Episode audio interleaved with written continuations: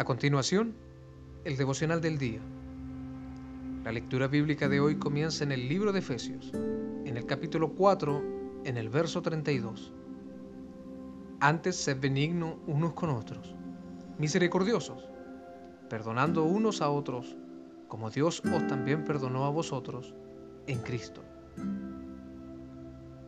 El perdón es poder. Cuando nosotros perdonamos dejamos que el poder del amor de Dios tome el control de nuestra vida. Este mundo necesita de ese perdón, el cual es un regalo que Dios nos da, ya que fue el Señor quien nos perdonó a nosotros primeramente. Jesús vino a nuestra vida trayendo ese perdón libre, sincero y gratuito. No tuvimos nada que hacer para recibirlo. Aún así el Señor nos dio su amor y perdón.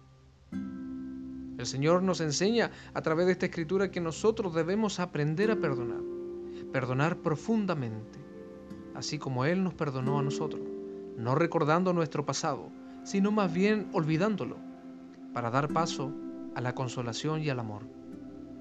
Permítame compartir una breve historia sobre lo que significa el perdón. Había un hombre avanzado de edad, el cual estaba condenado y encarcelado.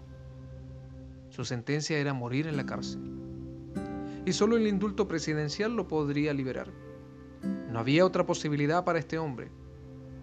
Un día, el presidente, movido a misericordia por la edad avanzada de este hombre, decidió concederle la libertad, el perdón definitivo, para que éste viviera sus últimos días en libertad, fuera de la cárcel. Pero para sorpresa de todos, el hombre rechazó y no quiso aceptar el perdón que se le estaba dando. Y finalmente, después de analizar el caso, el presidente dijo lo siguiente. El perdón que lo libera de la culpa no es válido si no hay una aceptación de él. Por tanto, este hombre debe ser condenado. Finalmente, el hombre murió en la cárcel porque no quiso aceptar el perdón que se le estaba otorgando. Asimismo, ¿cuánta gente hoy está muriendo en este preciso momento y mueren condenados porque no han querido aceptar el perdón de Dios?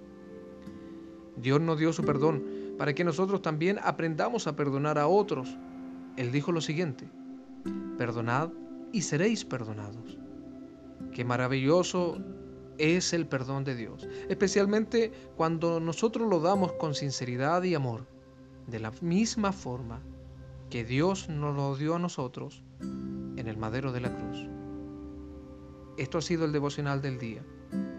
Que Dios bendiga tu vida en el nombre de Jesús. Amén.